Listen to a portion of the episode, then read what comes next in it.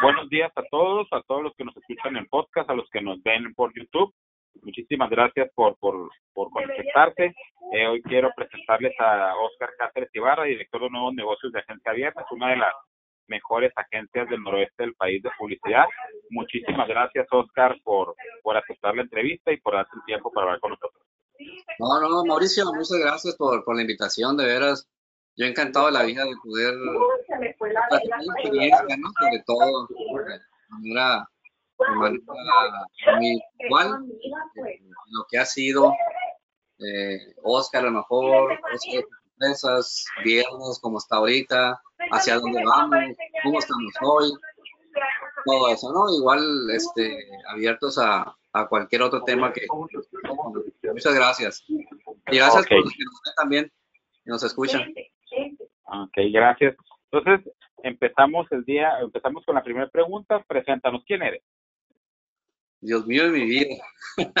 bueno, soy eh, Oscar Cázares, eh, actualmente socio y director de nuevos negocios en la agencia Viernes. Este, eh, tengo, soy de carrera de diseño gráfico, creo que hace más de 30, 32 años más o menos. Fui de la tercera generación de diseño gráfico en la extinta 1, ¿no? Entonces, este, eh, eh, por, por, por obras de, del destino y quizás hasta de Dios, estoy ahorita en una agencia eh, que siempre quise tener, ¿no? Y, que siempre quise estar en ella, ¿no? Así, así lo visualizaba un poquito de, cómo estoy ahorita, ¿no? Y los procesos que tuve que pasar para llegar al, punto donde estoy ahorita. Entonces, este, pues básicamente ese soy yo. Ok. Eh, aquí hay una pregunta que te quiero hacer que se, me hace muy importante, sobre todo por la relevancia de la, de la carrera y las herramientas que te da. ¿Por qué estudiar diseño gráfico? Fíjate que eh, muy curioso porque, bueno, en aquellos tiempos no se hacía mucho, mucho el, el, examen para, para entender si querías tu, profesión preparatoria. De bueno, eh, me ganó mucho la parte económica en aquel momento, en aquellos años, estudiar tecnología, estudiar tecnología en, en, en, en, el Instituto Tecnológico de Hermosillo en aquellos tiempos. Un poquito por la presión. Que papás que me decían, busca una carrera que te dé un poquito de moda, sobre todo, ¿no? Tenga futuro, la tecnología. Y me fui hacia, hacia, ese camino. Pues, eh, muy curioso porque últimamente, eh, primero, pues no me empezó a gustar mucho el número, pues, ¿no? O sea, en ese entonces había computadoras del tamaño de, de cuatro recámaras, ¿no? De usar tarjetas, de hacer muchos códigos. Entonces, yo soy, no era de ese lado, pues, ¿no? No era del, del lado matemático.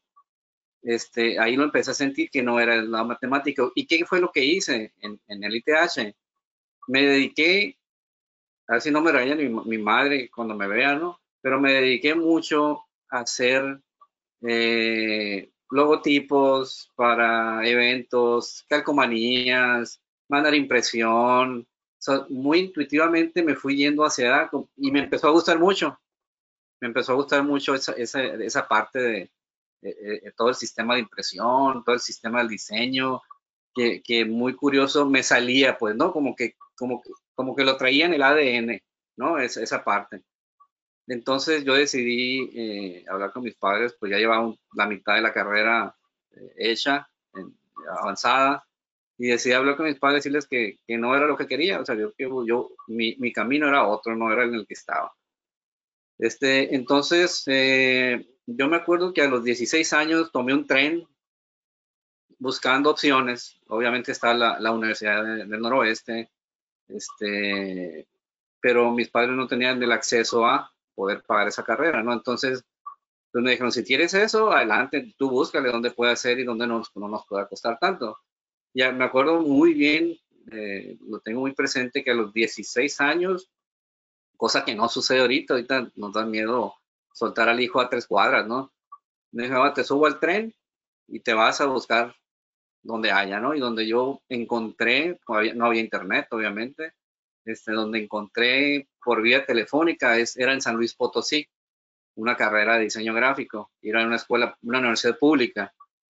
Entonces, hasta allá me fui, digo, sin conocer a nadie, agarrar tren de los 16 años, este, sin, sin saber qué tomar a la hora de llegar a la Ciudad de México. O sea, fue como una, yo lo cuento ya como una aventura, ¿no? Una aventura magnífica, una aventura eh, de, que me gusta mucho sentirla, pues, ¿no? Porque yo creo que lo que quería, lo quería y lo quería de alguna manera, porque yo sabía que eso era lo que, lo que tenía que hacer. Algo me decía que lo tenía que hacer. Entonces, y luché por eso. Dije, no me voy a tener la distancia, no me voy a tener el que no conozca, no, no me va a tener los años. Este, y mi mamá dijo, adelante, haz lo que tengas que hacer, ¿no? Entonces me fui a San Luis Potosí y llegando a San Luis, pues llegué a San Luis Potosí sin conocer eh, dónde estaba San Luis Potosí. Este, y, y el, llegando ahí, el siguiente día yo me fui a la universidad a ver la carrera de diseño gráfico. Y me encuentro una carrera de diseño gráfico que no quería. Era una carrera más bien eh, por el tema, yo me imagino, cultural, por el tema del sur, por el tema de un montón de cosas. Era más, eh, ¿qué te puedo decir? Diseño artesanal, ¿no? Diseño, diseño telar, diseño X, pero, pero no, no era eso lo que yo estaba buscando. Pues chasco, ¿no? O sea, fui de Oquis y me vine, o sea, ya estando allá, pues ser que no es, o sea, sí quiero diseño gráfico, pero no era el que esperaba. Pues antes no había internet, no podía ver que, enseñaba, no podía ver nada, pues era tomar el riesgo, ¿no? es algo importante. Esto es bien importante también, tomar riesgos, ¿no? Entonces, ahí voy de, vuelta, de vuelta me vengo, este, ya mis papás me, les hablo que voy a regresar, que no era eso, y pues entonces, ¿qué vas a hacer? ¿Qué, qué, qué es lo que, ¿Qué es lo que piensas hacer si no es ahí? ¿A dónde vas a ir ahora? No, pues no regresar, o sea, ni modo. Y en, en su afán de, de, yo creo que, fíjate que lo entiendo ahorita, que fue como una prueba de mis padres para saber si realmente era lo que yo quería. O sea, si, si realmente iba a tener la fuerza y el valor, ¿no? De ir hasta allá, sin, Igual lo pude haber dicho no, pues, y, y eso me, me, iban a creer y me iban a decir, ah, pues es que no es lo que quieres, pues, ¿no?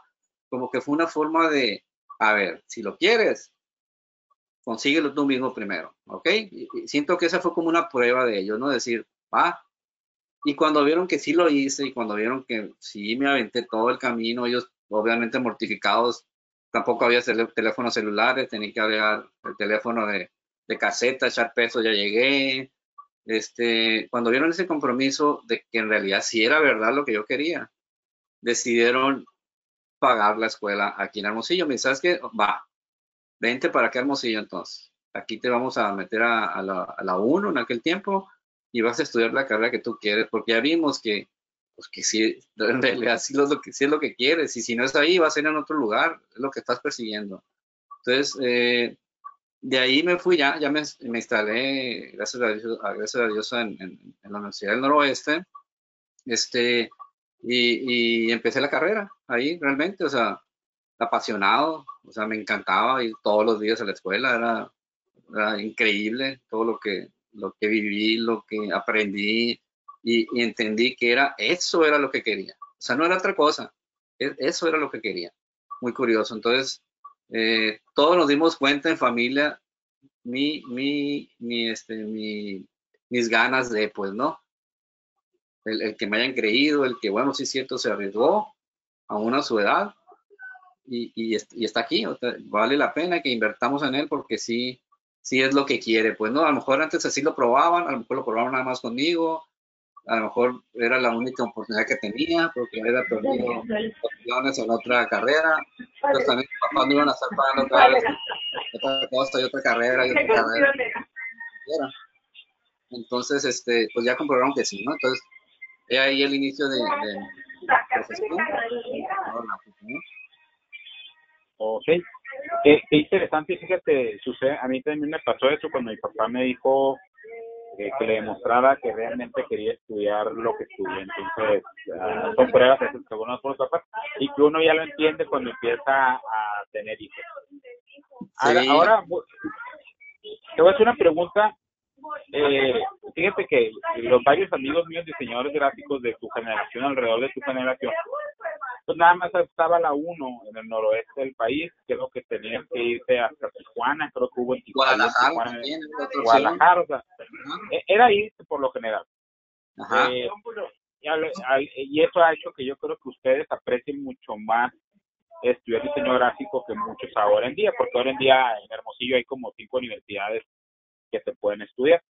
Lo que voy ah. ahorita, la siguiente pregunta va relacionada tú estudiaste diseño gráfico cuando los procesos eran muy artesanales, cuando eh, todavía se hacían negativos para, para imprimir periódicos, donde utilizar una Mac era un lujo, pero un lujo de a de veras. No existían opciones en Windows para, para editar, para editar, como se dice, nada, o sea, no existía cámaras cámaras digitales, los escáneres eran carísimos, o sea, eh, eh, eh, o sea ahorita, como, di, como, di, como dice un, el, un, ahorita no me acuerdo el nombre, pero un, un gringo muy famoso que tuvo muchas agencias, es que antes eran unos departamentos gigantescos las agencias de publicidad, de arte, de diseño, de dibujo, ilustración, y ahora la verdad cualquier chamaco con, con unas habilidades técnicas puede, y digo entre comillas, puede hacer lo mismo. ¿Cómo ah. fue este proceso muy artesanal, muy artístico y cómo te ha servido a lo largo de tu carrera? fíjate que a mí me, me, tocó el, todo, todo el, el, proceso ese que dices tú artesanal, entre comillas también lo pongo, al proceso digital. O sea, me tocó ese, ese, pasar ese proceso, pues, ¿no? Caminar sobre él. Es decir, tener las armas, eh, eh, que nos dieron en ese momento para trabajar el diseño como tal. Y eh, a mitad, bueno, no, yo creo que toda la, universidad fue totalmente manual. Yo creo que saliendo de la universidad empezó a salir la Mac, la Classic, ¿no? La chiquita de 1.3 MHz nada más. Entonces, este, casi, pues toda la carrera fue, fue, fue artesanal, por así, por, así llamarlo, ¿no? manual, este, donde tenías que utilizar mucho el paste up, utilizar mucho la manualidad, mucho la creatividad en, en, explotar en muchas otras cosas, porque no, no tienes el alcance de la tecnología, pues no. De hecho, la misma fotografía tú la tenías que hacer, porque no había fotógrafos, este, la creación de un logo, pues también la retícula a través de reglas eh, y lápiz, eh, todo eso, pues no, el, comprar, el, solamente nomás hacer, hacer, un anuncio para tareas era comprar un kilo de letrasets en aquel tiempo, donde despegabas cada letra y hacías todo tu anuncio letra por letra pegada con, con, pegamento como etiquetita. A llegar ahora, pues imagínate, ¿no? Ya no, eso ya es cosa del pasado. Pero, pero es, pero te puedo decir que, que si no hubiera tenido esa oportunidad, no sabría lo que tengo hoy, pues, ¿no? O sea, puedo entender y, pasa, muy, pasa muy seguido y lo comento también. Eh, creo que las nuevas generaciones están muy enfocadas a lo digital. Y está bien, o sea, estamos en ello, ok, no hay ningún problema. Pero, por ejemplo, si yo les pido a los muchachos que manden a imprenta un brochure, es un caos. O sea, no saben de preprensa, pues no yo vengo sí del negativo, de, los, de las placas, de, cómo se arma un periódico. Yo me acuerdo que para hacer un anuncio en el periódico me tenía que estar un día completo en el periódico hasta que saliera el anuncio para revisarlo, pues no. O sea, no es como ahorita lo mandas y ya. No, tenía que estar ahí ya que salieran las placas, negativos, la, incluso nos daban la opción de tener el color key, que era una, una un, previo a, cómo se iba a ver nomás el puro color. Yo empecé, yo creo que nosotros fuimos los primeros en la agencia que, estaba anteriormente, donde trabajé en esa, en esa ocasión, fuimos los primeros en sacar un anuncio a color. y fue un tiro para el periódico hacerlo. O sea, no tenían el conocimiento y entre la agencia y nosotros hicimos que sucediera eso. Entonces, yo me considero parte eh, precursora de ese tema, de la impresión a color en el periódico en Hermosillo. No sé si en otro estado ya estaba, pero, pero puedo te digo, era un día completo de estudiarlo en el mismo periódico y sacar adelante el trabajo de un anuncio de Subway, me acuerdo en ese momento, ¿no? Entonces, este conocimiento que tienes ahorita me ha servido mucho hoy. ¿Por qué? Pues te digo, es, es, es, eh, es increíble que los muchachos no tengan esa preparación de, de, lo manual, pues, ¿no? De lo tangible, de lo... Vamos a hacerlo. De hecho, hemos hecho, hecho ejercicios y hemos hecho incluso hasta campañas hechas a mano con, con, este, con, con, este, con aerógrafos, con esto, para, para no perder eso también, pues que es esencial, que entiendan de qué se trata, ¿no? De qué se trata, de dónde venimos realmente, ¿no? O sea, no venimos de, de lo digital, venimos de mucho más atrás, ¿no? Entonces, te digo, el caso, ejemplo muy clásico es eso, oye, va el folleto para impresión y cuando uno lo toma para revisión, ya sabes, no trae registro de marca, no trae registro de corte, no trae rebases, no trae, no viene convertido a CMYK, todo ese RGB, entonces es un caos, hay que volver, hay que hacerlo, pues entonces, pero bueno, es aprendizaje para los muchachos también ahora, que lo deben entender, o sea, no se ha acabado la imprenta todavía. Entiendo lo digital y que todo casi lo hacen digital y casi todos los clientes te piden un folleto digital, pero también hay que volver, tenemos clientes que quieren volver a, lo básico, pues quiero a mucha gente, muchos consumidores que le gusta lo tangible, el sentirlo, el olerlo, incluso el olor de la tinta, todavía tenemos esa generación. O sea, no toda la generación de empresarios son jóvenes.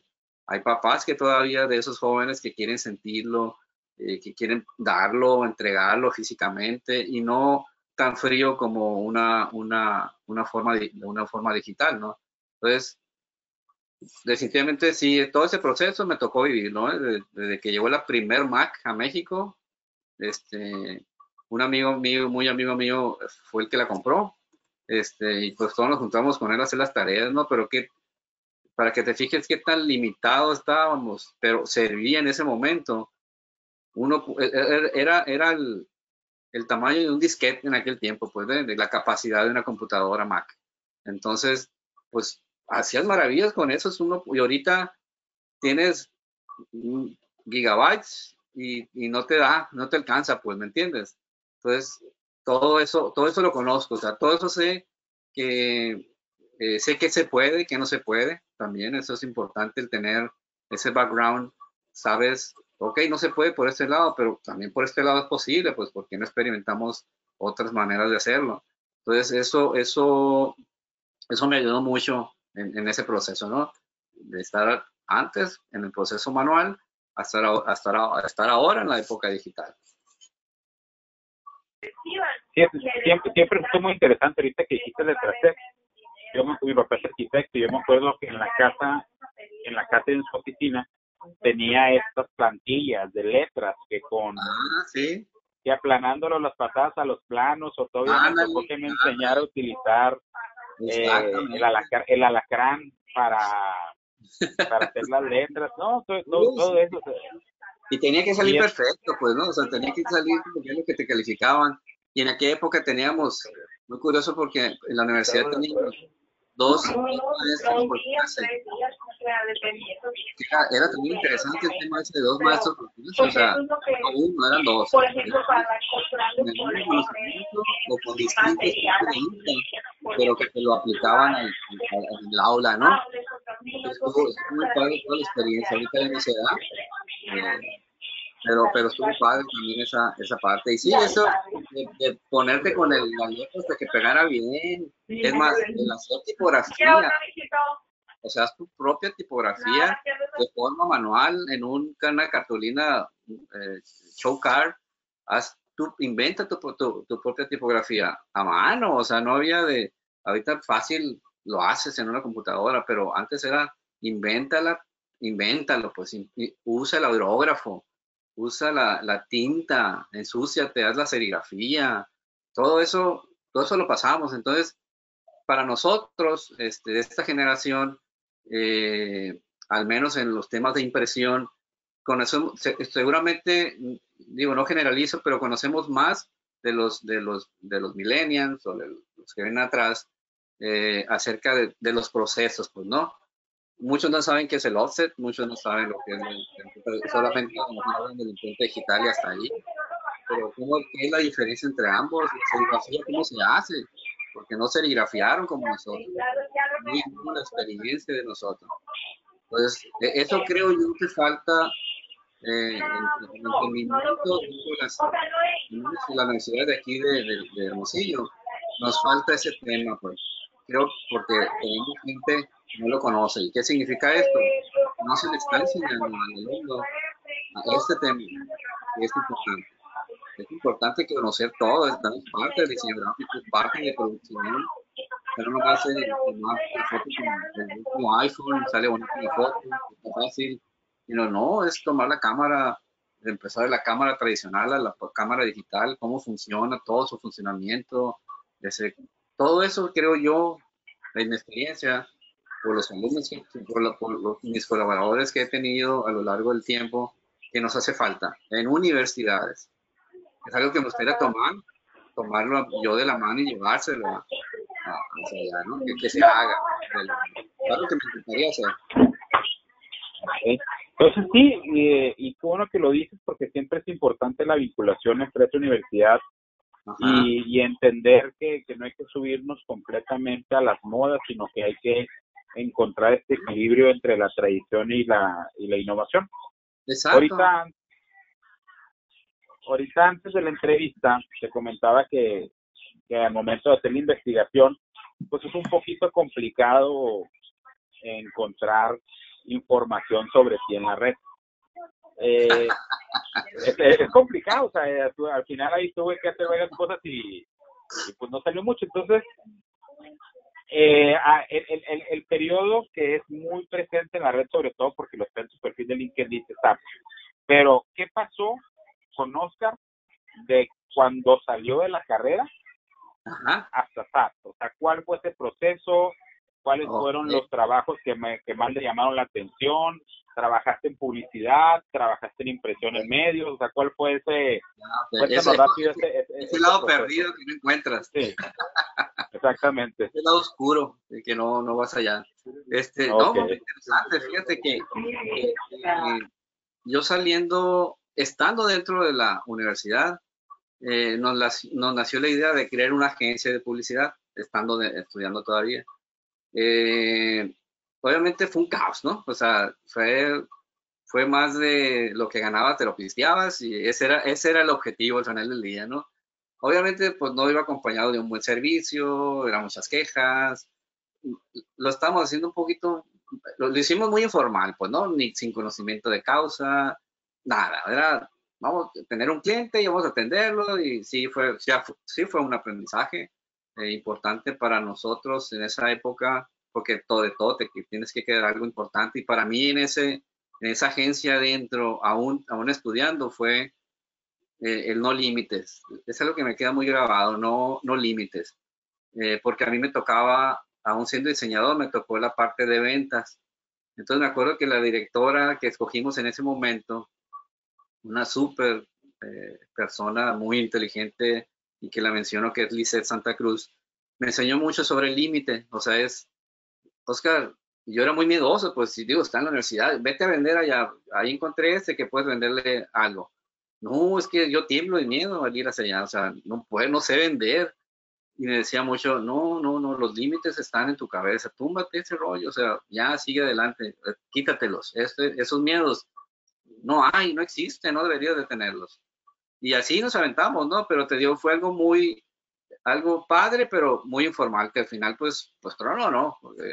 estaba, me acuerdo, estaba René Lucero, este, también un, ahorita está, es un buen locutor en, una de las radios, este, mucha gente de Telemax también trabajó con nosotros en aquellos tiempos, entonces sí tuve mucho aprendizaje aún estando dentro de la escuela sobre la vida real fuera de una agencia. Eso fue, eso fue lo que me enseñó mucho, ¿no? Eh, después de eso, pues salí de la universidad ya con trabajo en Genesia, con Leonardo. Leonardo me dio la oportunidad de, trabajar en su compañía. Ahí duré cuatro años, dos años, eh, los dos años estuve de diseñador gráfico y los siguientes dos años siguientes fui director de arte de, de Genesia, duré cuatro años con él. También, ¿no? Experiencias al máximo, ¿no? Es eh, mucho, me acuerdo que mucho trabajo con él. Este, pues era yo creo una de las agencias más importantes en ese tiempo. Con él aprendimos lo, lo de la impresión, con él aprendimos de campañas políticas. Eh, no, magnífico, fue, fue una experiencia súper, súper fregona porque también aprendí mucho, ya con Max, ¿no? Ya, había Max y todo. Este, después de ahí, este, decidí, eh, vi una oferta, después de cuatro años, vi una, una oferta de trabajo, me ofrecieron una oferta de trabajo en la Fábula Pisa, no sé si te acuerdas de la Fábula Pisa. Sí, sí me pues, acuerdo. del avioncito, ¿no? Entonces, me ofrecieron la, subdirección de Mercadotecnia Nacional. Yo viniendo de, la parte de arte, me ofrecen la subdirección de Mercadotecnia a nivel nacional. Y hago un paréntesis, son los retos. O sea, si no lo sabes, apréndelo, ¿no? O sea, pude haber dicho no, porque no sé, pues, ¿no? Y no, no, no. Dije, yo vi una oportunidad de aprender acerca de mercadotecnia en un en un, en un lugar eh, importante en ese momento, en una empresa importante en todo el país en ese momento, porque estábamos, ya estaba en la Ciudad de México, y atender a muchos, mucha gente eh, del lado de marketing, de todas las que estaban, de todas las franquicias, ¿no? pero me mandan un y me fui.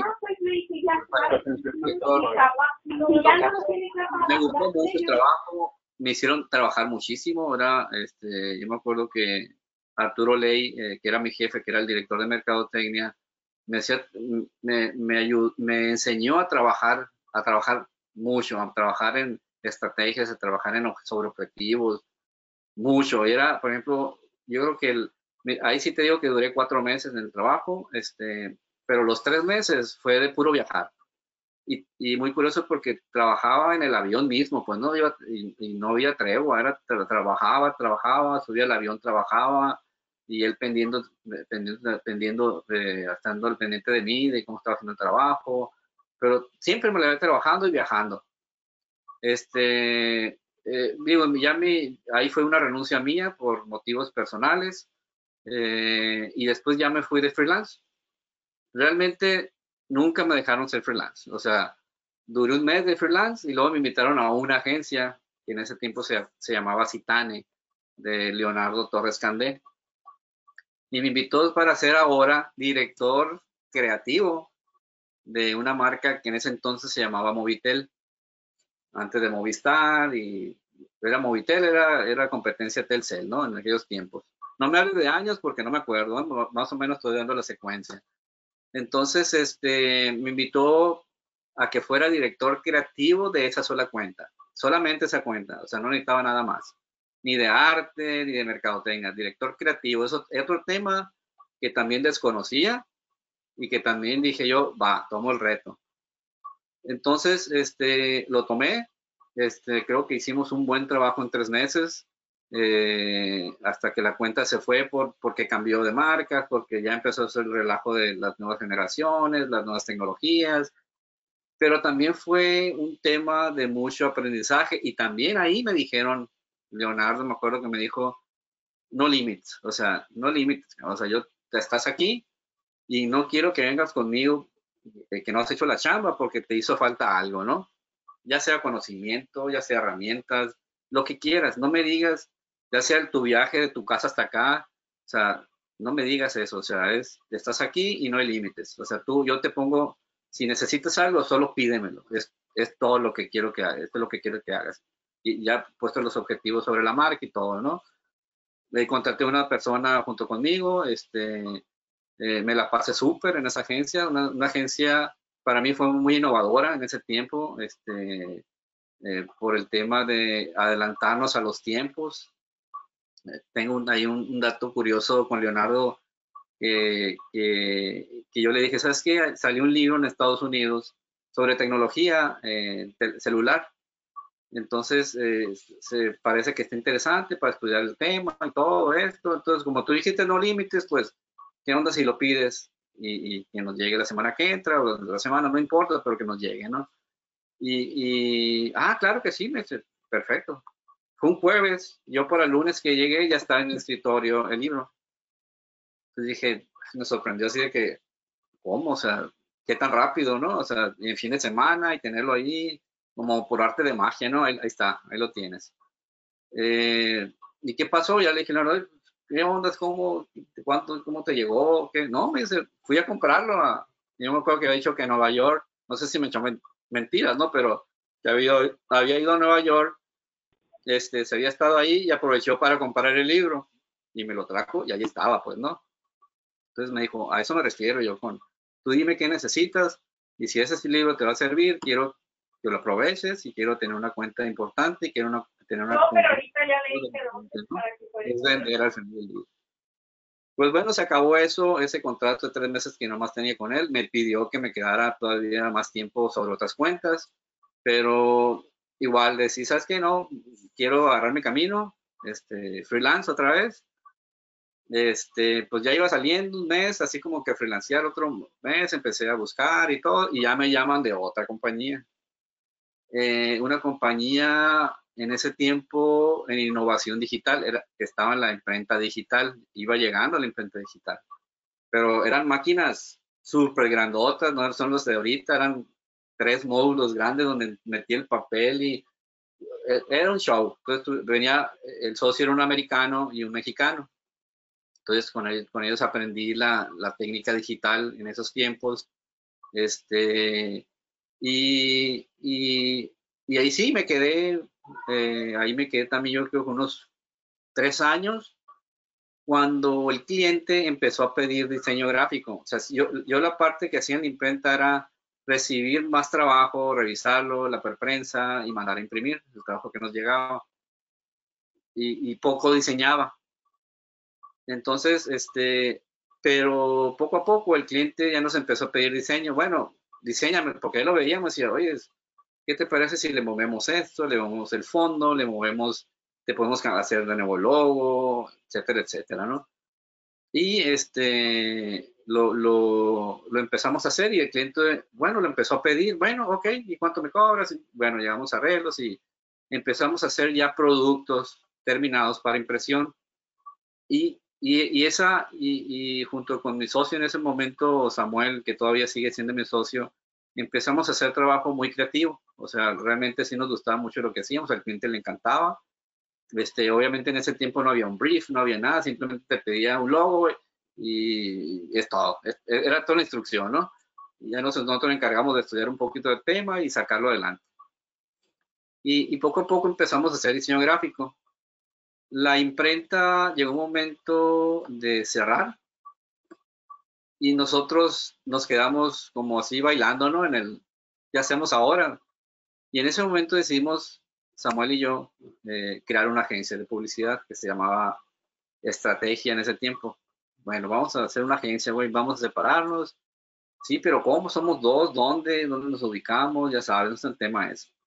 Y sí, buscamos un lugar, nos instalamos, este, empezamos dos, después ya necesitamos un, algún creativo para que nos hiciera los copies de los clientes que empezaban a llegar.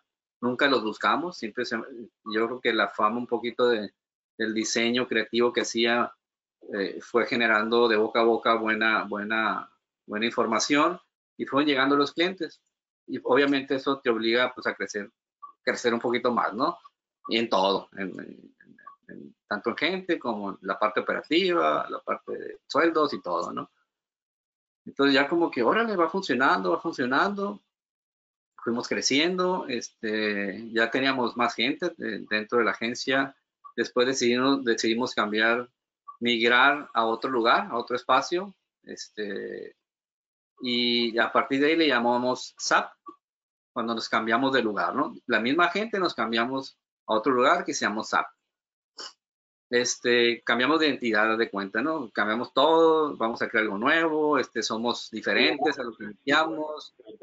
Una pregunta, ¿es la estrategia que llevó la cuenta de Fernando Delgadillo? No, No. No, no, es, es, es, es, es otra mucho.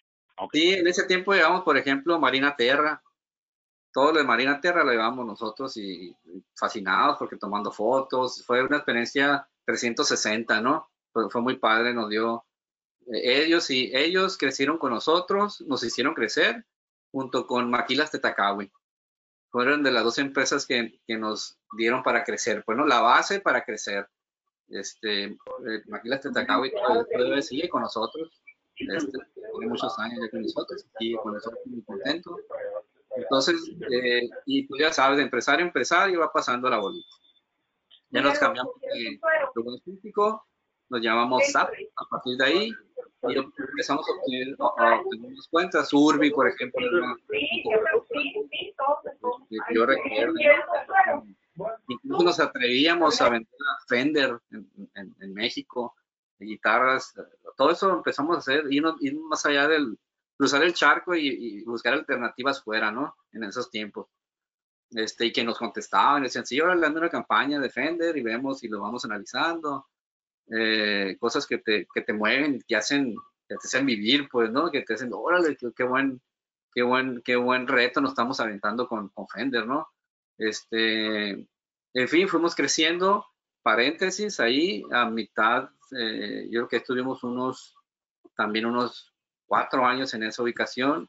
A mitad de ese, de ese tiempo fuimos robados en la oficina completamente, o sea, abrí la puerta y no tener absolutamente nada, ninguna computadora, nada, o sea, nos robaron todo, pues, y tú con trabajo enfrente, pues, ¿no? O sea, esperando a los clientes la información, el, el brochure de la campaña, y tú no tener nada con qué mandar, pues, ¿no?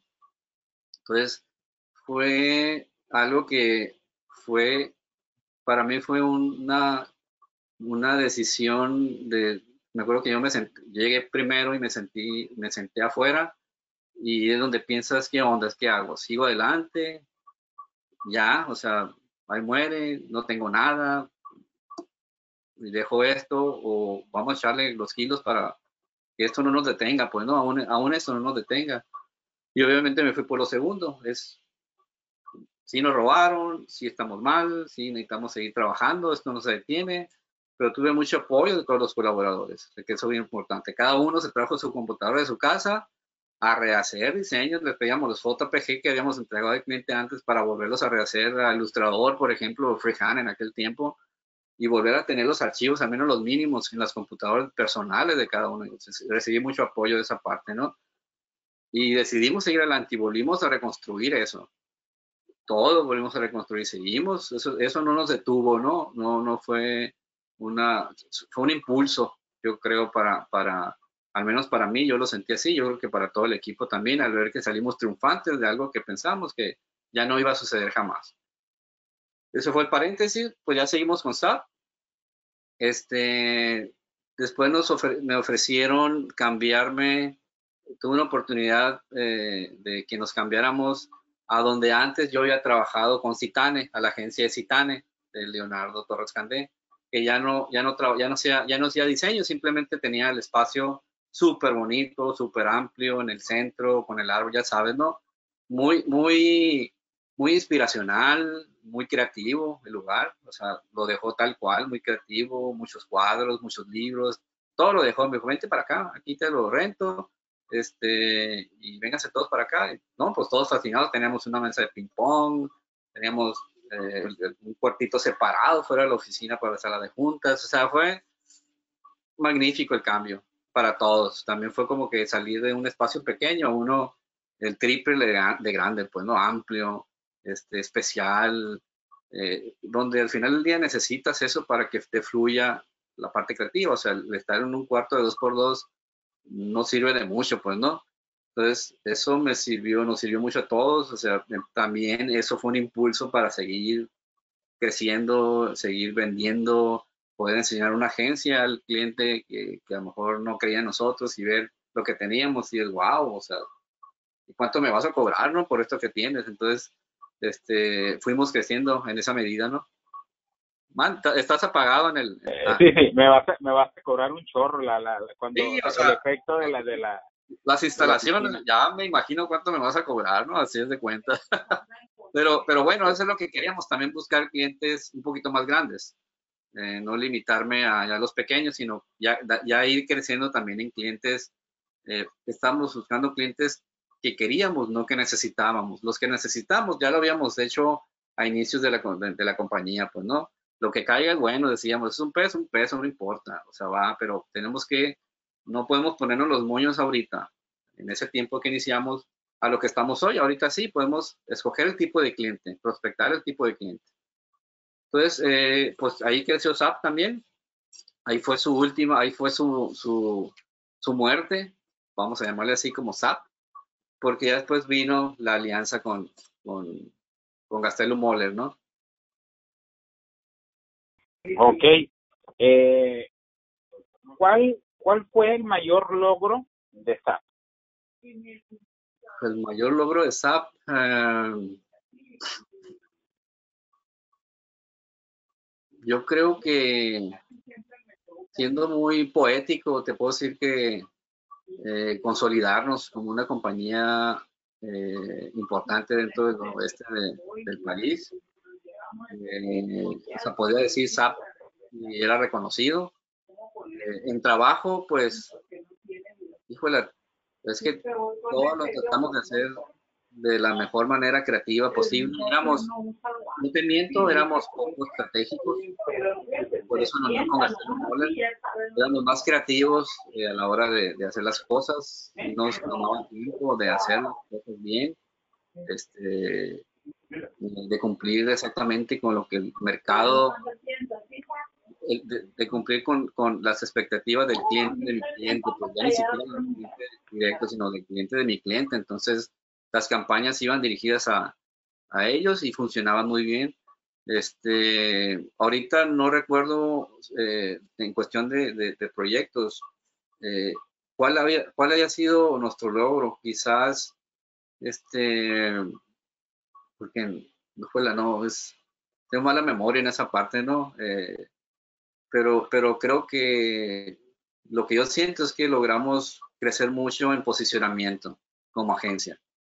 O sea, éramos una agencia modelo, una agencia a seguir. Este, y lo que hacíamos, lo hacíamos para concurso casi, o sea, era ponerlos muy, muy claro esa parte. La gente que, el talento que teníamos tenía que cumplir con las, con las con las políticas creativas de la agencia, o sea, la gente que entraba a, SAP sabía lo que iba, pues, o sea, sabía que iba a explotar al máximo su creatividad, era, era, lo importante, ¿no? Entonces, eh, había fila de, yo me acuerdo que, de gente que quería entrar a la agencia por el mismo motivo, porque, oye, yo quiero trabajar ahí, yo quiero trabajar ahí. Sí, sí es una, es una, sí fue una friega, o sea, ese cuento de hadas de, de las agencias de publicidad, en las películas de Hollywood, de, que todo es fashion y todo es esto, pues, no es cierto, es, es, mucho trabajo porque manejas dinero de un, de, un cliente, es, una, es, es, algo que te compra, es algo subjetivo que te compra, algo intangible que te compra, ¿no? que, que tienes que demostrarle a través de la tangibilidad de una campaña lo que va a vender, pues, y lo que tiene que vender, eso espera de ti. Pero, pero, entonces los muchachos que entraban iban con esa, chip entrando, ya sabían que quién era SAP, eh, eh, cuál era su espíritu, su alma. Entonces ya entraban con esa, con esa, si venían ya sabían a dónde iban, pues no. Entonces creo que eso que logramos eh, nos marcó mucho a, mucha gente, ¿no? La manera de hacer las cosas de otra manera distinta, darle la vuelta, salirnos de la caja, no hacerlo convencional, siempre fue nuestro, nuestro, nuestra razón de ser, ¿no? Hasta, hasta ese momento. Entonces, ahorita llega un punto, Gastero Moller, es Moller o Moller, Moller, ¿verdad? Moller. Moller. Yo me acuerdo que, que, lo conocí cuando manejaba la campaña del vaquero, a mí me encantó esta calcamonía del vaquero icónica. Eh, a veces la gente no entiende toda la profundidad que trae para que trae a hacer un diseño tan sencillo. Claro, ajá eh, ¿cómo, o sea, en, en, una, en, una, en mi experiencia en la ciudad, es, es muy renuente como a estas alianzas estratégicas, o sea, es, es, es una cultura de negocios muy, muy individualista. Eh, en, lo que, ¿cómo, ¿Cómo nace? O sea, ¿cómo nace? ¿En qué momento empiezan a ver, a ver, estás está muy vámonos a formar una nueva agencia? O sea, ¿cómo se da este proceso? ¿Qué, qué cosas tienen que suceder para que se detone eso? Ok. Bueno, dicen que todo se da en el momento justo, ¿no? En el momento preciso, ni antes ni después. Yo creo mucho en que fue una causalidad, más que una casualidad, este, porque yo fui presidente de la Asociación Sonorense de Agencias de Publicidad durante dos años, cuando estaba en SAP.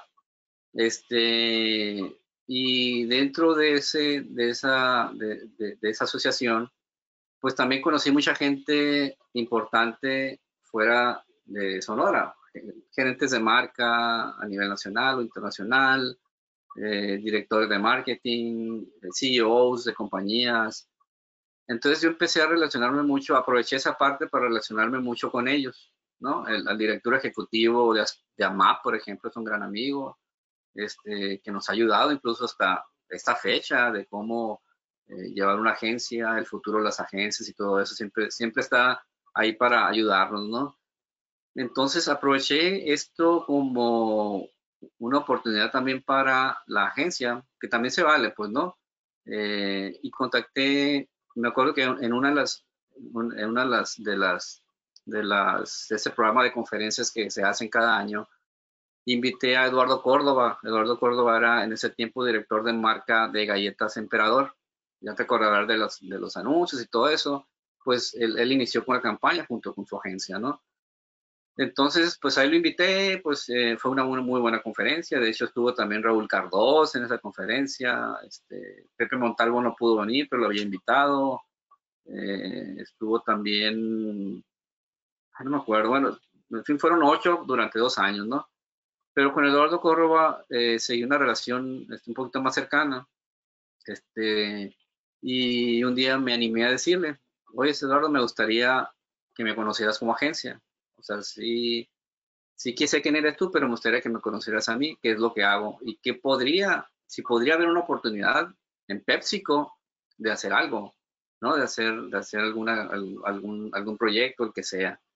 Y me dice, va, pues si quieres venirte a Monterrey, que es donde estoy, y aquí me platicas y me presentas tu portafolio, y etcétera, etcétera. Eh, yo me fui a, a, Monterrey, presenté mi portafolio, a él me recibió con mucho gusto, la hora indicada. Y este, conocí PepsiCo de pasada y todas sus áreas. Y, y lo leyó, con, lo vio con mucho detenimiento. Sí quedó, no te puedo decir que impactado, obviamente tiene una agencia internacional que puede hacer cosas muchas mejores, es claro, ¿no? Pero, pero, pero al ser nosotros una, una, una empresa este, regional, este, sí se quedó impactado por la calidad de trabajo que estamos haciendo en cuestión creativa. Y, me dijo, me gusta, me gusta lo que están haciendo, eh, vamos por muy, muy, buen camino, o sea, está espectacular. Este, pero de entrada, hola. y este, de, de, entrada, de entrada ya me, me, me, me, comentó eso, que era buen trabajo, pero me dice, pero te tengo una mala noticia. O sea, la buena noticia es que eres bueno, son buenos como agencia, eh, van por muy buen camino, creo que lo están haciendo muy bien. Y la mala noticia es que yo no te puedo dar absolutamente nada de lo que yo tengo aquí.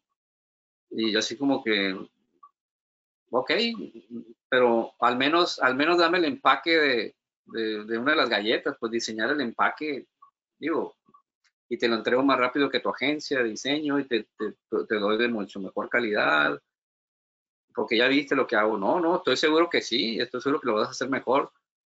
Pero, pero me dice, el, problema es la parte financiera de tu compañía.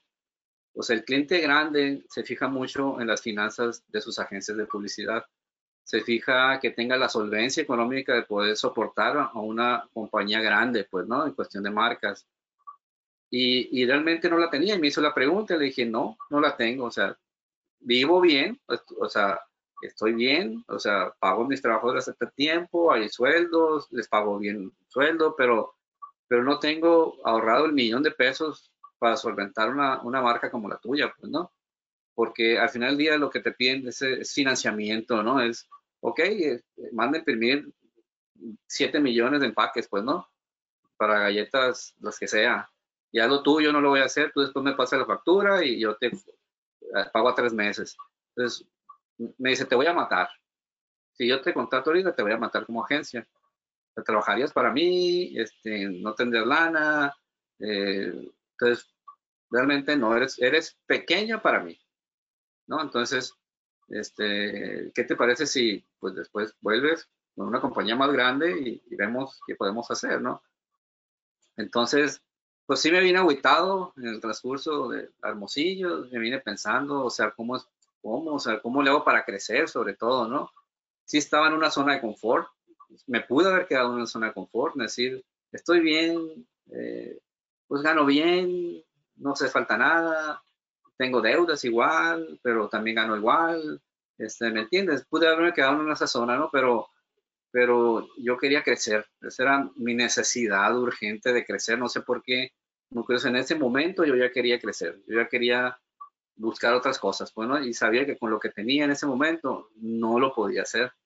Y más cuando me dijo Eduardo esto, me cayó el 20. Es, cierto. O sea, no, no, no puedo acceder a, cuentas que quisiera tener porque mi compañía es pequeña. Somos, éramos poquitos empleados eh, general, pues, el banco no teníamos mucho, salíamos bien, pero no teníamos esa solvencia, ¿no? Entonces se nos ocurrió la idea de la primera que fue, pues asociarme con otra agencia para juntos hacer cosas más grandes y juntos crecer y todo eso. Y, y, y, muchas ideas entre Samuel y yo de qué compañía podía ser, qué agencia podía ser. Y al final decidimos eh, por votación entre él y yo que fuera eh, con Edgardo Gastelo. A Edgardo Gastelo lo conocía poco, no creas que era de mi conocimiento, conocía su trabajo y era muy buen trabajo. Entonces yo dije, pues con el que me vaya a asociar, que sume, no que, no que reste, pues no, o sea, no me voy a asociar a una agencia para enseñarle, quiero asociarme a una agencia para que también nos enseñe a nosotros a trabajar. Sobre todo la parte estratégica, que es la que nos fallaba mucho. La parte creativa no era problema, pero la parte estratégica es la que nos hacía falta.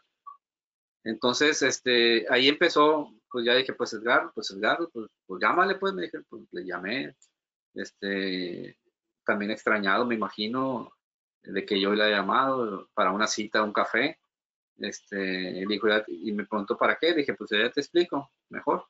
Y sí, ahí empezó, con tú que estuvimos un año más o menos en, en ir y venir, en sí, no, no, por qué, o dudas, digo, al final del día él podía hacer solo lo que estaba haciendo, que no necesitaba otra agencia para hacerlo. Entonces, este, poder hacer el nivel de convencimiento de que juntos, de, que pudiera comprar mi idea al final del día, ¿no? De, de, a dónde queríamos llegar, que él no lo iba a poder hacer solo, ni yo lo podía hacer solo, pero juntos podíamos llegar a cosas más, más grandes, ¿no? Más increíbles. Pues sí, tardamos un año en eso, realmente trabajando en, en pues, enseñar papeles, enseñar tu banco, enseñar este, tus cuentas, enseñar lo, lo, que, lo que me gustó mucho al final del día fue, yo le dije que, ¿por qué él me preguntó, por qué yo y no otra agencia? Porque me gusta, me encanta lo que haces. O sea, yo sé que tienes un valor que nos puede enseñar a, a SAP que no tenemos, pues no. Eh, a nivel estratégico me encanta lo que haces. Entonces, podíamos hacer esa sumatoria, pues. Y aparte porque eh, para mí es dentro de, Sonora o del Noroeste, es el primer, la primera agencia, la mejor agencia, así tal cual, ¿no? Y, lo, y me respondió lo mismo, me dijo, ¿sabes qué? Para mí la mejor agencia eres tú. Entonces fue como que, así como que, ay, ya me está gustando eso, creo que, creo que hay respeto por ese lado, o sea, él, él me ve como una competencia fuerte porque, porque admira el trabajo de nosotros y yo también igual, pues entonces bueno, pues sumemos eso, pues dejemos hacer competencia y sumémoslo y hagamos algo importante. Si, fíjate, imagínate sumando todo eso, ¿qué no podemos hacer?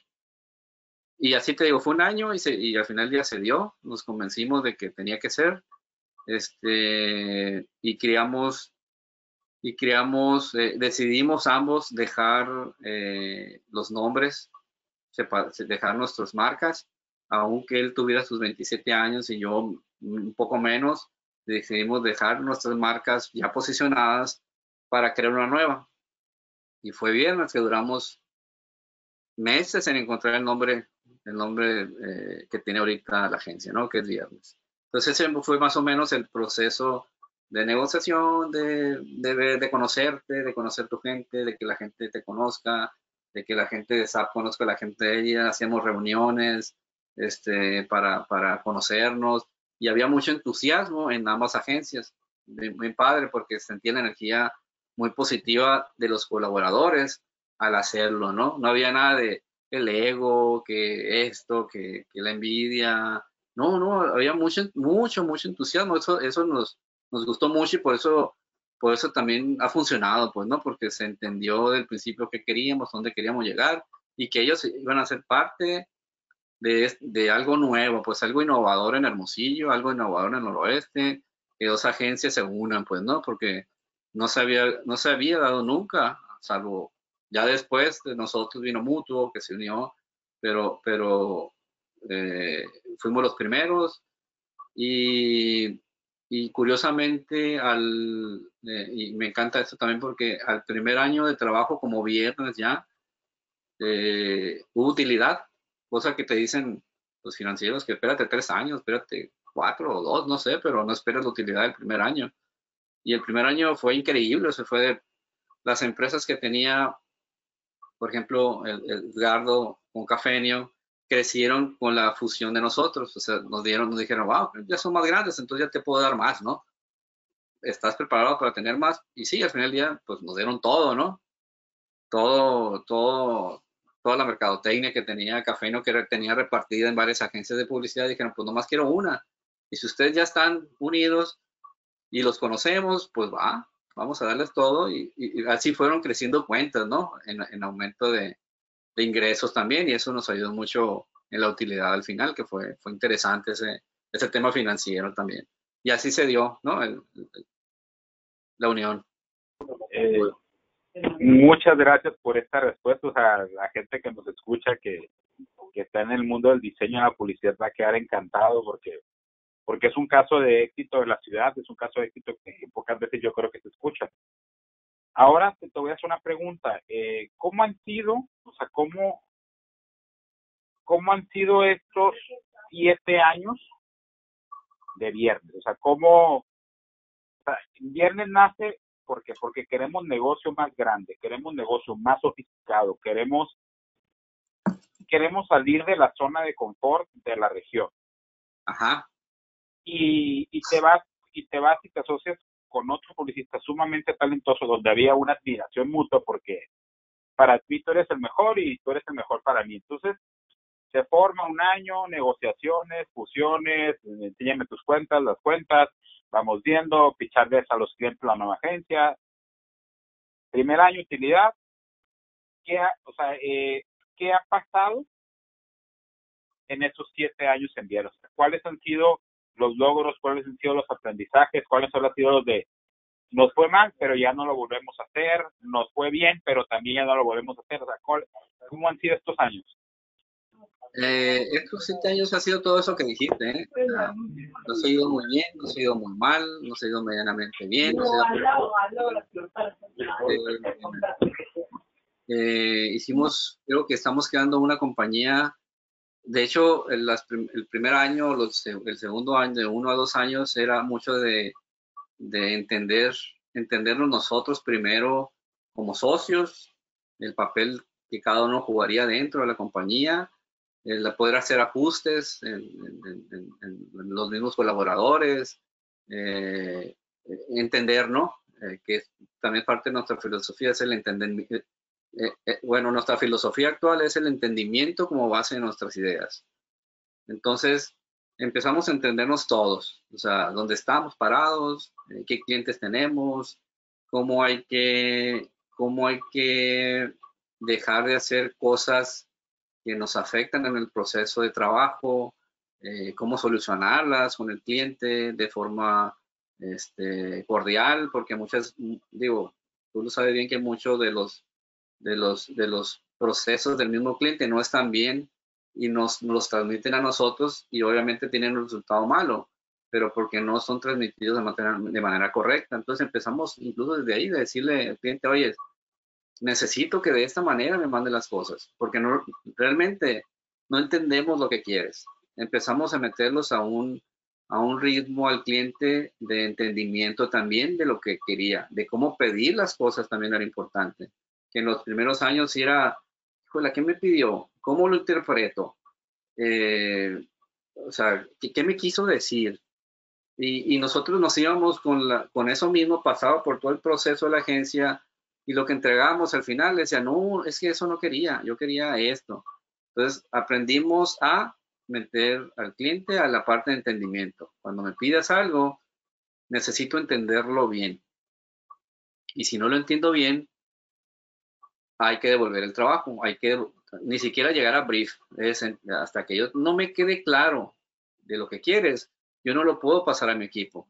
Entonces, ahí, ahí tenemos un filtro bien importante que hemos aprendido a través de, la experiencia, ¿no? Es entenderlo, entenderlo, entenderlo, entenderlo. Cualquier cosa que hagamos, sea, sea un eslogan, sea un logo, sea una página web, lo que sea. Si no lo entiendo, no voy a lograr lo que tú quieres, lo que tú, la expectativa que tú tienes de mí, no la voy a lograr porque tu comunicación hacia mí fue ineficiente.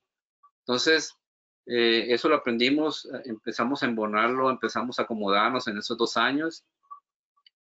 Y, en base a eso, eh, empezamos a ver que necesitábamos procesos. Dijimos, primero, antes que nada, tenemos que ser una empresa antes que ser una agencia de publicidad. Primero que nada. O sea, no, no dejemos de ser agencia como lo era Sapo, como lo era Gastelo Moller, que a veces no teníamos ni procesos ¿no? de trabajo. Eh, ni una manera de medir, ni nada. Entonces, ahora sí, vamos a ser una empresa antes de ser una agencia de publicidad. Y para hacerlo, pues tuvimos que, crear procesos. Eh, quizás suena un poquito burocrático dentro de una agencia de publicidad, pero, pero era necesario, pues era necesario saber la productividad de nuestros, de nuestros compañeros, los tiempos de entrega, poderlos medir, eh, para poder tener entregas en tiempo, evitar, evitar a través de estos procesos como el Basecamp o como el Scrum, a, que se hagan retrabajos, a incluso meter al cliente dentro de estos, que entendieran el sistema con el que estamos trabajando, eh, para que vieran cómo lo estábamos haciendo dentro, ¿no? En forma interna.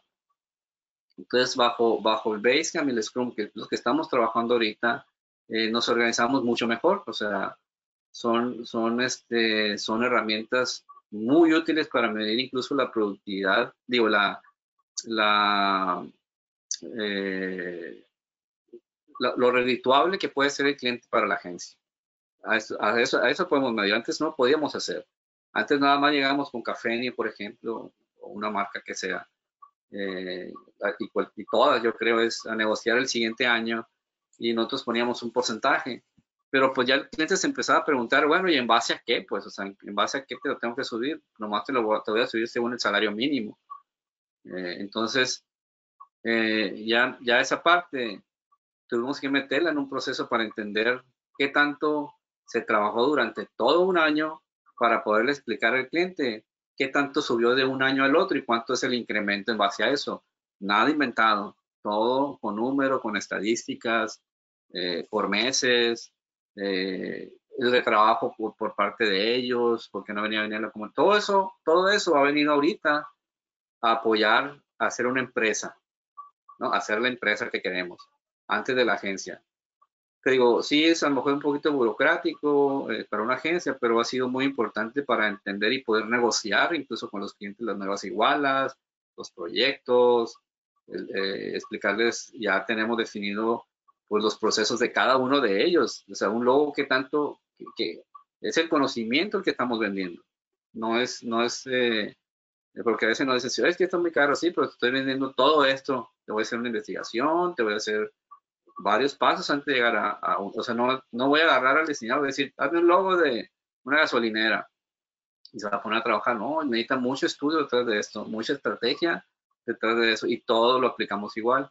Entonces, este, somos muy cuidadosos eh, en eso, este, para darle, para, te digo, evitar que nos devuelvan trabajo, eh, volverlo a repetir, sino que a la primera, a las primeras opciones, eh, estemos, le hemos dado el clavo, pues, ¿no? Pero antes hubo mucho, mucho trabajo detrás, ¿no? Entonces, todos estos procesos que te comento eh, nos ha funcionado muy bien, o sea, y, lo interesante, el Scrum, pues participan todos, todos en la agencia, todos eh, ponen sus puntos a la hora de, de, ver el, el, proyecto, todos saben, todos, todos sabemos qué está en proceso, qué falta, qué necesita para poder avanzar, qué hace falta por parte del cliente, este, qué, qué cosa, mira, que, mira qué bonito. eh, que nos, que nos, que nos, este, que hay para, para, para esta semana, incluso podemos programar, programar por semana. Entonces eso lo hace, ha hecho muy efectivo y muy productivo. Aún estando ahorita, por ejemplo, este, todo esto lo pasamos ya, lo, eso lo hacíamos físicamente antes del COVID. Ahora que estamos en home office, toda la oficina está en home office, lo obligamos, a, a, lo digital. Igual, ponemos papel de post a través digital, eh, todo funciona igual que si, que si estuviéramos ahí, porque hay juntas diarias en la mañana y en la tarde, la parte operativa, la parte de proyectos, y, todos vemos lo que está sucediendo en este momento con cada uno, ¿no? Entonces, eh, el cliente puede no darse cuenta de que estamos en home office, pues estás de cuenta. Y eso te digo, qué bueno que lo hicimos, porque si nos había, si nos hubiera agarrado, agarrado fuera de base, si no hubiéramos tenido este, esos procesos antes. Los tuvimos y los aplicamos al digital y la agencia sigue funcionando. No hemos perdido clientes, que es lo importante. Sí hemos negociado con ellos porque sí han bajado su cantidad de trabajo, eso sí, eso sí ha pasado, pero hemos negociado sin perderlos, pues no. Eh, hemos hemos eh, sido empáticos con ellos en decir, ok, no pasa nada, o sea, es, también nosotros tenemos que hacer nuestras propias cosas para poder también nosotros bajar la parte operativa y, lo entendemos y, somos empáticos eh, y con eso yo sé que mañana van a volver mucho mejor que lo que estaban antes con nosotros, una, una mucho mejor relación, pues, ¿no? Al, haberlos entendido y haber accedido mucho de lo que nos pidieron, que fue, por ejemplo, bajar igualas, eh, de tener a veces un proyecto, pero seguimos posterior, o trabajar este, eh, en cosas que ahorita estamos haciendo para cuando ya se abra esto, en, en, la cuestión económica también, ok, ahorita no me, lo, no me lo pagues, no importa, vamos a esperar que te recuperes y, nos puedas pagar, pero no dejes, no dejemos que tu marca se muera. Tu marca tiene que seguir viviendo después de esto, que es lo importante, ¿no? Entonces, no, es que no tengo dinero porque mis empleados, no importa, pero tu marca tiene que seguir viviendo. Bueno, primero, vas a seguir con tu compañía, no, sí quiero seguir. Ah, bueno, entonces vamos trabajando sobre eso, ¿no? Para el futuro que viene. Y subirnos a eso, pero no la mates. No la mates. Vamos a trabajar en eso para que... Y la cuestión de la la entendemos perfectamente. Porque nos pasa igual a todo el mundo. En el mundo le pasa lo mismo. Entonces, este, entendemos eso y, lo vemos. Es, más, la cuestión de lana la vemos después. No importa. La vemos después. Pero, pero no, no, no te quedes detenido. Pues no, no, no cortes, no no como antes hacía, es lo primero que haces es cortar la publicidad. Hoy no, no lo hagas. Estamos trabajando en tanto cuando estamos en, época de crisis, hacer cosas en para época de crisis sin el afán de vender importante.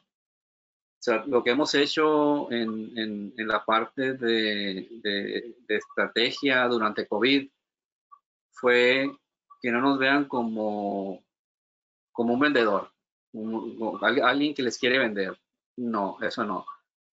Queremos ayudar, queremos apoyar, queremos, eh, entendemos lo que está sucediendo con ellos. Eh, queremos ser empáticos con ellos, que nunca sienten que estamos aprovechándonos de ellos en este momento. Y, y, lo que estamos haciendo es, eh, por ejemplo, tenemos un Mazatún como cliente. Nuestro, nuestro, objetivo no es que me compres más, es simplemente vamos a ayudarte. y yo sé que el cliente a lo mejor te compra más, te compra menos, no lo sé, pero también tu cliente no trates de vender ahorita, porque la gente está muy limitada. Entonces, ahorita no compra ropa, no compra X artículo, no viaja. Entonces, bueno, no, ok, lo entendemos. Entonces, vamos haciendo que tu marca sea más amigable, vamos mejor, ¿por qué no damos recetas de cocina familiar en lo que están en su casa? Pero sin el afán de veras de, que, se, que, se, vea como una venta, como que, que, el cliente no lo sienta como, ah, me quiere vender, y, no, no, que se sienta apoyado, que una marca lo está apoyando en, en, esta época, incluso, incluso que las marcas están cambiando sus políticas, su, su forma de trabajo, sus, todos sus procesos para poder atender eh, de forma empática a estos a, a, los, consumidores, ¿no? Que no sientan la venta como tal. Ok. Eh, te, te, veniste hasta, hasta el COVID. Eh, y muchísimas gracias por el tiempo. No sé si, tengamos tiempo de, de, de unas o de dos preguntas más. Adelante, adelante, no, no tengo problemas. Ok. Eh, primero, te hice una pregunta al inicio de, de, de tu, casi al inicio de la entrevista relacionado con, con los cambios como diseñador. Ahora, ¿cómo te ha, qué, cómo has vivido los cambios en la industria de la publicidad? Es decir, o sea, desde que empezaste hasta el día de hoy, relacionados con el talento, los clientes, los nuevos medios. Antes era relativamente sencillo. ¿Por qué? Porque nada más tenías prensa, nada más tenías radio, eh, algunos clientes podían acceder a pagar televisión y ya, o sea, y espectaculares en... Eh, era... Sí. Eh, era toda la lista de medios. Entonces, ahora tenemos medios para tirar. O sea, cada semana, cada dos semanas, se le ocurre una nueva plataforma a alguien, se le ocurre el siguiente gran Facebook, el siguiente gran Instagram, el siguiente, el siguiente, el siguiente. Entonces, ¿cómo tú has vivido todos estos cambios en la industria? O sea, ¿cómo te han ido llevando? ¿Cómo los has visto? ¿Cómo los has leído? ¿Y cómo los has aprovechado? Eh, muy buena pregunta. Este, nosotros siempre queremos la integración de los medios para una buena campaña. O sea, eh, a veces nosotros no nos, no nos limitamos a un medio. Creo que todos los medios venden, todos los medios eh, funcionan. Eh, nada más que hay que entender cada medio, ¿no? Y cómo funciona cada medio. Pero yo creo que todos, si haces una campaña, lo importante es usar la mayoría de ellos, pues no solamente lo digital, también, también lo que hay fuera de lo, del, del offline, ¿no? Por ejemplo, es los medios tradicionales, porque creemos que los mensajes, sobre todo en un mensaje de inicio, de posicionamiento de marca, eh, de relanzamiento de marca como era ahora después del COVID, creo que es importante comunicarlo a través de todos los medios, ¿eh? O sea, yo creo mucho en el 360 grados, pues, ¿no? Este, en la mezcla de medios perfecta. Y, entonces, no estoy diciendo que va a ser un presupuesto me va a elevar un presupuesto, va a ser mucho el presupuesto, pero sí es importante tomar en consideración. Pero, ojo, hay que trabajar cada medio como es el medio, pues no. No sé si recuerdas que pues todavía siguen saliendo anuncios de televisión en radio, pues no.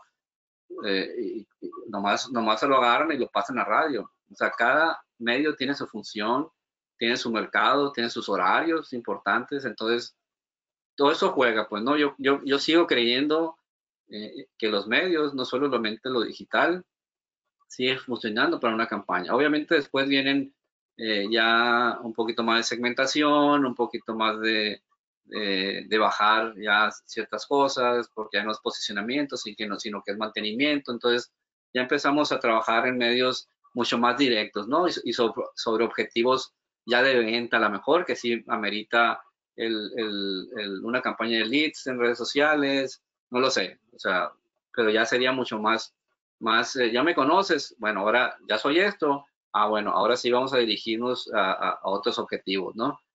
Este, eh, muy curioso también, y, ahora, y ahorita en la mañana me di cuenta, me, me, me llamó mucho la atención, porque yo lo hice, fue que antes veíamos le creíamos todo a, redes sociales. te enterabas primero por redes sociales y después si quieres lo veías televisión, si acaso veías televisión, ¿no? Este, ahora pasa algo muy curioso en el medio digital. el fake news, ¿no? Es demasiada información. Ahora lo que yo hago es, sí veo información a través de medios digitales, eh, medios informativos, pero al final del día, muy curioso, me cambió a ver en televisión, a ver si es realmente lo que están diciendo en, redes sociales. Lo que, o sea, me volteó, me volteó la onda de, entenderlo de esa manera, pues, ¿no? A ver, hay, hay tanta desinformación que, que sí la veo, pero al final quiero confirmar algo en televisión, pues, ¿no?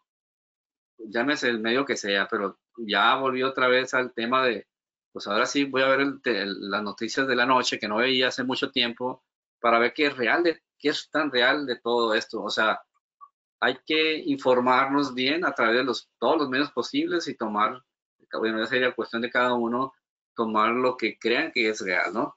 Entonces, yo así lo estoy haciendo ahora, es, y antes lo hacía al revés, veía televisión y luego redes sociales, eh, pero ahora eh, me cambió un poquito el chip en cuanto a que hay mucha información falsa, ¿no? Y lo trato de ver qué es real en televisión. Este, eh, ¿Qué vemos a futuro? Eh, eh, me gustaría que profundizara en los tipos de clientes, o sea, cómo ha cambiado el cliente, o sea, cómo ha cambiado primero el cliente local, porque sigues llevando cuentas locales. Y desde que llevas cuentas nacionales, cómo ha ido cambiando también estas cuentas nacionales, cómo ha sido la evolución en tu en todo tu tiempo de experiencia en este mundo. Ok. Eh, mucho más analítico. El cliente, cualquier cliente eh, nacional eh, o, local, este, ha sido muy, es muy analítico, este, se convence no tan fácil, o sea, es, son ahora los clientes traen mucha información acerca de su marca, acerca del mercado, no solamente nosotros, sino que ellos también traen su, su background detrás, o sea, nos, es una generación que, que, también a mí me tocó, me, tengo, me tocó atender a los dueños papás y ahora a los dueños hijos. Entonces, hay también otro chip distinto completamente. Ahora ellos son más, o sea, no te creo, pues, o sea, convénceme de que esto me va a funcionar. Convénceme de que mi marca es, eh, va a estar bien posicionada. Convénceme de que mi marca va a ser la mejor. Convénceme que voy a vender más. Ah, sí, pero no tengo tanta lana, pues no. Esa es otra cosa que cambió. No hay tanto presupuesto para... A mí me encanta el 360 grados, pero tampoco hay a veces tanto presupuesto para hacerlo de esa manera. Entonces, el cliente también trae, ya no trae los 8 pesos que traía, ahora trae 4 pesos nada más. Entonces, con esos 4 pesos, cuatro pesos tenemos que nosotros, a través de todo eso que te dije, proceso de entendimiento, que por eso fue parte de eso, es eh, llegarle con esos 4 pesos al objetivo que él necesita. Entonces sí tenemos un cliente eh, también muy exigente, eh, sí que sí cree en la publicidad, o sea, que tenían unos papás que no creían en lo que hacíamos o, decían que era un gasto más que una inversión en ese tiempo. Hoy no, es totalmente, traen el chip de la inversión. Eh, inversión, es no es inversión. Y te digo porque tenemos junto con la familia completa a veces en campañas en, en, explicarles lo que es el concepto creativo, por ejemplo, que es lo que va a regir todo.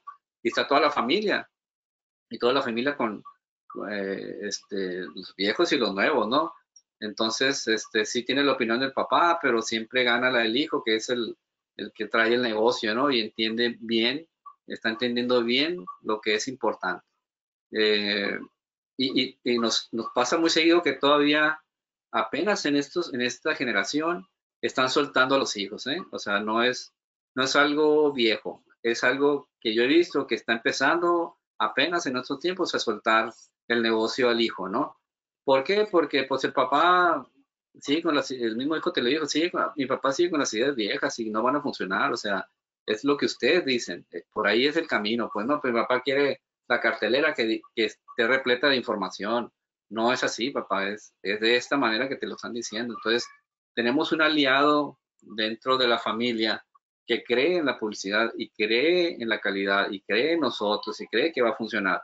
Entonces, obviamente es mucha responsabilidad también por parte nuestra y eso ocasiona que entendamos mejor lo que se quiere, entendamos mejor el producto, entendamos mejor el mercado, entendamos mejor al cliente, conozcamos el producto, conozcamos el proceso Por ejemplo, cafeterías, cafeterías, este, cafenio, eh, pues cada vez nos toca ir y, ser empleados de cafenio dentro de las cafeterías, ¿me entiendes? Para, para entender el mercado allí en el punto de venta. O sea, ya no se vale estar sentado en el escritorio y, suponer cosas. Es meterte, al, meterte donde está el, mercado y entenderlo, igual que el súper, entender qué, compra, por qué no me compra, por qué al momento de elegir el atún no toma el de más atún, pues qué está pasando ahí, por qué está tomando otra, otra, otra marca distinta a la mía. O sea, ya no es lo mismo, pues ya hay que salir, ya hay que entender desde fuera y entender desde dentro. Entonces, todo eso lo sumas y por supuesto que tienes una, una, campaña eh, exitosa porque entendiste todo lo que hay alrededor de esa marca, pues, ¿no? Entonces, el cliente eh, lo estamos acostumbrando a que así sea. Incluso estamos metiendo al cliente a que lo haga también. O sea, no nomás nosotros, sino que el cliente nos acompañe y vea, porque a veces, te lo juro, el cliente no va a su compañía. Si es un retail, no van, o sea, ellos tienen a sus empleados, su gerente y vende y vende, pero no entiende qué está sucediendo, o sea, por qué no vendió el mes pasado, le pueden enseñar gráficas y todo lo que tú quieras, pero vívelo. O sea, quédate ahí, tú sé el cajero, tú atiende, tú pregunta, o sea, tú también hazlo, pues no métete, en, métete a fondo en ello. O sea, estamos haciendo que salga también, eh, ahora en esto, en este tiempo es y ahora más que nunca, ¿eh? es, entenderlo nosotros y que lo entienda el cliente, que nosotros no estamos mintiendo ni que el mercado está mintiendo, es, la realidad está afuera. No te quedes sentado en tu escritorio, ve afuera. Entonces, ya se ha empezado a ver un poquito más, este, por ejemplo, en Rancho 17, al señor Zambrano, lo ves en las tiendas. O sea, sí al, papá lo ves eh, este, ahí acomodando la carne, y se queda viendo, te digo porque me ha tocado verlo, este, se queda viendo a la gente que compra, eh, qué, es lo que agarra, atiende al público, o sea, se mete dentro de su compañía, dentro de su producto. Entonces, eso, eso le da mucho más valor, pues si ya cuando viene con nosotros, viene con un entendimiento mucho, mucho, muy profundo de lo que, de lo que está sucediendo. ya nos dice, no, pues sí, estás en lo correcto, o sea, sí es lo que vi. Sí, o sea, no es algo que nosotros inventemos, ¿no? Entonces, te digo, tenemos un mercado eh, eh, muy, muy analítico, este, un mercado que creo yo que, que digo, va a cambiar un poquito eh, a partir de después del COVID, hacer, hacer un mercado más, más enfocado a los valores. ¿Sí? O sea, más enfocado, y eso tenemos que estar muy pendientes, más enfocado al valor social, a la sustentabilidad, mucho más todavía de lo que ya venía haciendo. Entonces tenemos que estar pendientes de eso. Nosotros siempre lo hemos hecho, siempre hemos trabajado en el valor eh, final del producto. Siempre, o sea, siempre lo hemos hecho, siempre hemos vendido eso. Porque al final del día es lo que, es lo que a la marca le da la fuerza que tenga, ¿no? Entonces, este, ya no, ya no, ya no se vale, ya, te juro que ya el que no entendió ahorita, ya no se vale vender características de productos, ya no, ya se acabó eso. Y más en esta temporada que tuvimos de COVID, la gente te va a comprar por lo que eres en esencia, en, alma, en espíritu, como marca. No, no me digas que, y una vez se lo comentaba a, a Deportenis, eh, oye, sigo viendo lo mismo siempre, sigue vendiendo tenis, pues, ¿no? Digo, su mismo nombre lo dice de por tenis, ¿no? Y todavía veo una cartelera con modelos con tenis. Entonces le digo, es, eso ya no existe, pues eso ya es, más, eres, eres una supermarca, ya no tienes que estar haciendo esto, ya tienes que estar haciendo cosas de, mucho valor para el, para el mercado, del uso final del producto, pues no. O sea, no me muestres tenis ya en carteleras, pues no, o sea, ya no, los, ya no es necesario que lo hagas pero, pero son todavía compañías con, una fuerte, eh, una fuerte presión por parte del dueño, que, los dueños son todavía los papás. Entonces, este, ellos siguen quieren ver, quieren ver todos los tipos de tenis y las marcas en sus carteleras, ¿no? Todavía. Aún a pesar de que pues, sus empleados dicen que no, él, no, a mí sígame con lo mismo, pues, ¿no? Entonces, se tiene que romper eso. Y si no lo hacen ya, a partir de, después del COVID, son compañías que no van a lograr mucho, pues. Entonces, eh, en, ese, en ese tenor tenemos que meter a todas las marcas, darles el valor final, el uso final de su producto, en que en llegarles al corazón, al, al, al, al, corazón, pues, ¿no? A los sentimientos, que son muchos sentimientos los que tenemos que manejar. Los, los humanos tenemos muchos sentimientos. Eso hay que, hay que hacerlo y te juro que vamos a salir del COVID con, con muchos sentimientos encontrados, todos. Entonces, lo que, lo que menos esperas de una marca es que te venda de inmediato, pues no. O sea, no, espérame tantito, háblame, háblame calmadito, háblame el corazón, apapáchame, este, ¿me entiendes? No es, no es el dos por uno ya, o sea, no, no es, dame algo más, dime algo más en comunicación que no me has dicho y que me llegue y que me diga, ah, mira, fue empático conmigo. Es más, si no fuiste empático ahorita y trataste de vender, va a pasar el COVID y te van a mandar a la fregada, es casi seguro. Van a seguir con las marcas que fueron empáticas con ellos.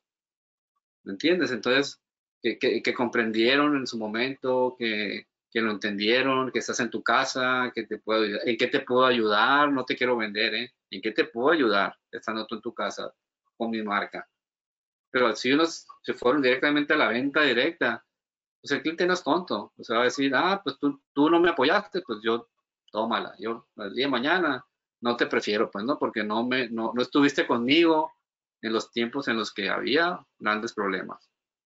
Entonces, y eso va para todos, eso va para todos. Entonces, sí vamos a tener este, un cliente, o tenemos que meter al cliente en esta, en esta plataforma este, de valor, ¿no?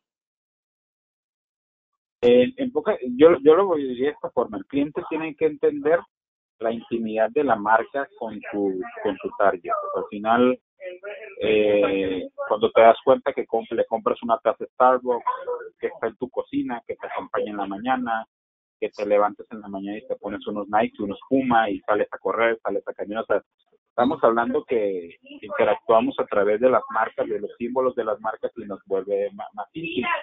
Por ejemplo, me llamó mucho la atención este, que se hace como, eh, no sé, unos, tú unos, hace unos 15 días, eh, ver, todavía un anuncio de Kentucky Fried Chicken que dice eh, para que te chupe los dedos, pues en su eslogan.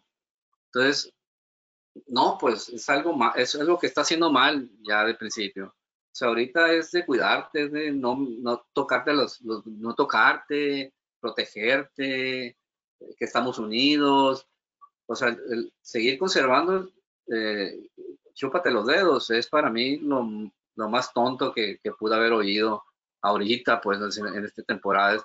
Su, su comunicación hubiera tenido que ser totalmente disruptiva y contraria a lo que estaba haciendo. Pero no, o sea, me llamó mucho la atención y dije, es una, es una de las marcas que también va a perder un poco por eso, pues estoy casi seguro que va a perder por, por el simple hecho de decir eso, pues no, en, época de, de, de, COVID, cuando no debes hacerlo, pues, ¿no? Entonces, eh, me llama mucho la atención ese tema, creo que sí le va a pegar, así como otras compañías también, dando derecho, sintonía, sintonía,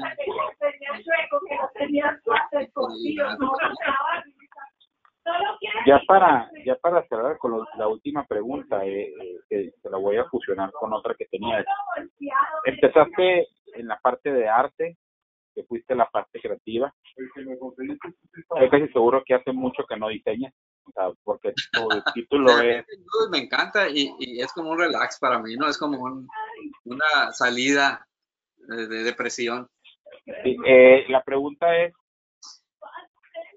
¿qué es lo que viene para ti dentro de la industria? Y, y, me imagino que, que, la conecto con la pregunta que lo que viene para ti está conectado con bien. O sea, ¿qué viene para ti y qué viene para bien? Para cerrar ya la entrevista. Eh, pues mucho trabajo, sobre todo, primero, ¿no? Porque yo creo que estamos preparando las marcas para para, para qué comunicar en etapas y todo, todo lo que conlleva. Este, Nos queda, a mí, por ejemplo, me queda mucho la parte de, nuevos negocios, de cómo atacar el nuevo negocio, o sea, cómo llegar a la nueva prospección, ¿no? Es, es un tema también interesante en el que en estos tiempos de, de, encierro eh, hemos estado trabajando. Eh, ¿Por qué? Porque el 99.9% de las empresas y las marcas que tenemos han llegado solas, o sea, no, por recomendación, boca a boca, lo que tú quieras. Entonces entendimos que dentro de nuestro ADN que debería estar, no están las ventas.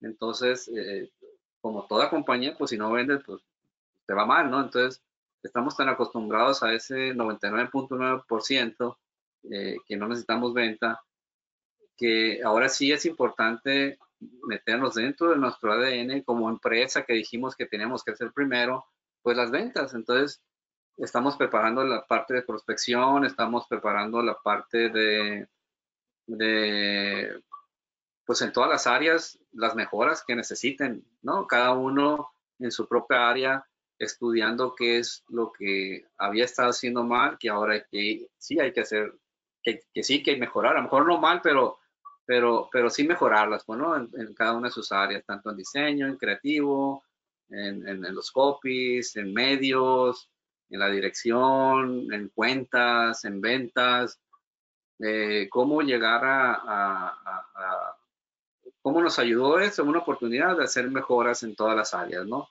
Entonces, a, pesar de que estamos todos en home office, ¿no? Aprovechar el tiempo para, para analizarse uno también como persona, de qué está haciendo bien y qué está haciendo mal, hasta dónde puede llegar, qué oportunidades, qué oportunidades, hay. En mi caso, por ejemplo, de prospección, este, que, no estoy, yo no soy vendedor, pues no soy vendedor nato, ¿no? No soy vendedor este, que tuvo un curso de ventas, no vengo de ahí, yo vengo de diseño gráfico, ¿no? en diseño gráfico no te enseñan a vender. Entonces, este, pero bueno, hay que adaptarse a eso y hay que entenderlo y hay que entender cómo, cómo hay que hacer ahora una venta, eh, cuál es el proceso de una, de una prospección, hasta dónde llega. Ahorita, ahorita, por ejemplo, lo que te puedo decir es que mi trabajo es prospección y hasta ahí se acaba. Yo ya no me meto más en el proceso de trabajo de una marca. Yo llevo al cliente a la agencia y la agencia se encarga ya de que de todo lo demás, ¿no? Eh, ya, ya, ya vendí, ya lo traje a la agencia, lo presento y yo me retiro. Y a mí, a mí nunca me vuelven a ver jamás, ¿no? nada más hay que mejorar por mi parte cosas este, eh, para, para aumentar aún más la manera de, de, hacerlo o de tener más clientes, por ejemplo, ¿no? O sea, no esperar a que lleguen, sino hay que ir a buscarlos. Y segmentados sobre todo, ¿no? Segmentar este, qué tipo de cliente necesito. No, no, o quiero, qué, qué, qué, qué, tipo de cliente quiero, no qué necesito, qué tipo de cliente quiero.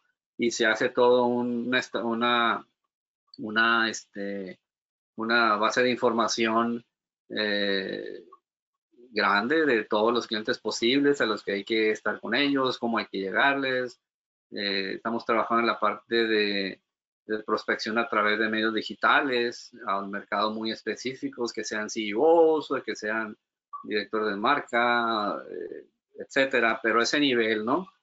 y, y, marcas, marcas importantes que tengan un, un determinado número de empleados me interesa, un determinado número de empleados pues no me interesa. Ahorita estamos en ese, estoy en ese proceso y estamos en la agencia en ese proceso, ¿no? Y en todos y cada uno de ellos, mejor, poder mejor medir, eh, tener un mejor, una, mejor medición, más efectiva, más rápida. Vimos que a través de estar en, a, pesar de estar en, en, home, home office, estamos siendo productivos, pues estamos cumpliendo con metas, estamos es como si estuviéramos ahí, entonces, eh, digo, en mi pensamiento, este, por ejemplo, estaría, bueno, hagamos, hagamos la mitad de la semana home office y la otra la hacemos, la hacemos eh, en oficina, por ejemplo, ¿no? Eh, yo creo que, yo creo que con eso te evitarías gastos operativos este, de una agencia de este tamaño, eh, daría los mismos resultados porque estamos dando los mismos resultados. Son, son temas que se tienen que discutir volviendo a, a, la, a la, nueva normalidad, ¿no? Entonces, este, eh, ver qué funcionó y qué no funcionó estando fuera de, la oficina. Para mí es, es, es un hallazgo eh, el, el, tener tan, tan buenos resultados aún no estando en la oficina, pues, o sea, es, necesitamos estar o no necesitamos estar, o, sea, o qué tanto necesitamos de ese espacio que tenemos ahorita, qué tanto ocupamos en realidad en ese espacio que estamos ahorita. A lo mejor no necesitamos todo, a lo mejor, pues, pues, no, o sea, no es necesario, a lo mejor nos evitamos un montón de gastos operativos y trabajamos como estamos trabajando ahorita, pero sí tener un espacio para las juntas y tener espacio para, para lo que quieras, pero tenerlo siempre, no un espacio, no todo, para mí sería más o menos eh, eh, el entendimiento hacia un futuro donde todos estarán, muchos de las empresas, el 70% creo las empresas van a hacerlo a través de home office en, México. Creo, creo, que el dato va por el 63, 65% han decidido hacerlo de esa manera. Este, ya ves eh, Facebook, ya ves Twitter, también todos a su casa. No te quiero aquí, todos vamos a trabajar desde su casa.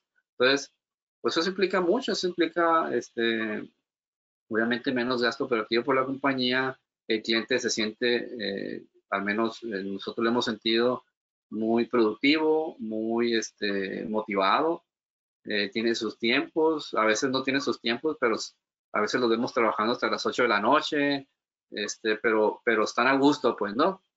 que, que teniéndolos trabajando hasta las, en dado caso, hasta las 9 de la noche en una oficina, pues, ¿no? Es, es distinta el ambiente, es distinto cómo se siente uno en su casa, pues, ¿no? Es, es distinto. Entonces, eso ayuda mucho incluso a la parte creativa, creo yo, porque se siente en el sillón preferido de su casa eh, y, y, le llega o se va al parque de enfrente y, tiene esa, esa, libertad, pues que al final del día eh, funciona porque tenemos mecanismos de medición. O sea, no, no se nos puede salir de las manos. Tenemos un mecanismo que mide la productividad. Seguimos midiendo a través del Scrum, a, través del Basecamp, la productividad de cada uno de ellos, cómo van en sus entregas, eh, eh, qué es primero, qué es mañana, en qué están atorados. O sea, todo eso, si no lo tuviéramos, si te dijera, es importante regresar ya de inmediato a trabajar porque no tenemos el control, pues, ¿no?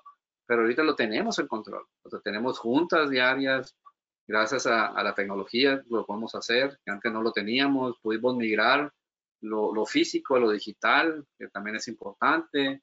Este, entonces, es, creo, que, creo que tenemos una, una oportunidad importante de, de, ver esos cambios en la compañía, pues, ¿no? De, de ver cómo podemos mejorar sin desmejorar en, en el rendimiento, en la productividad, en la, en la, en la de, nuestros compañeros de trabajo, ¿no? Eso, eso es importante. Oscar, muchas gracias.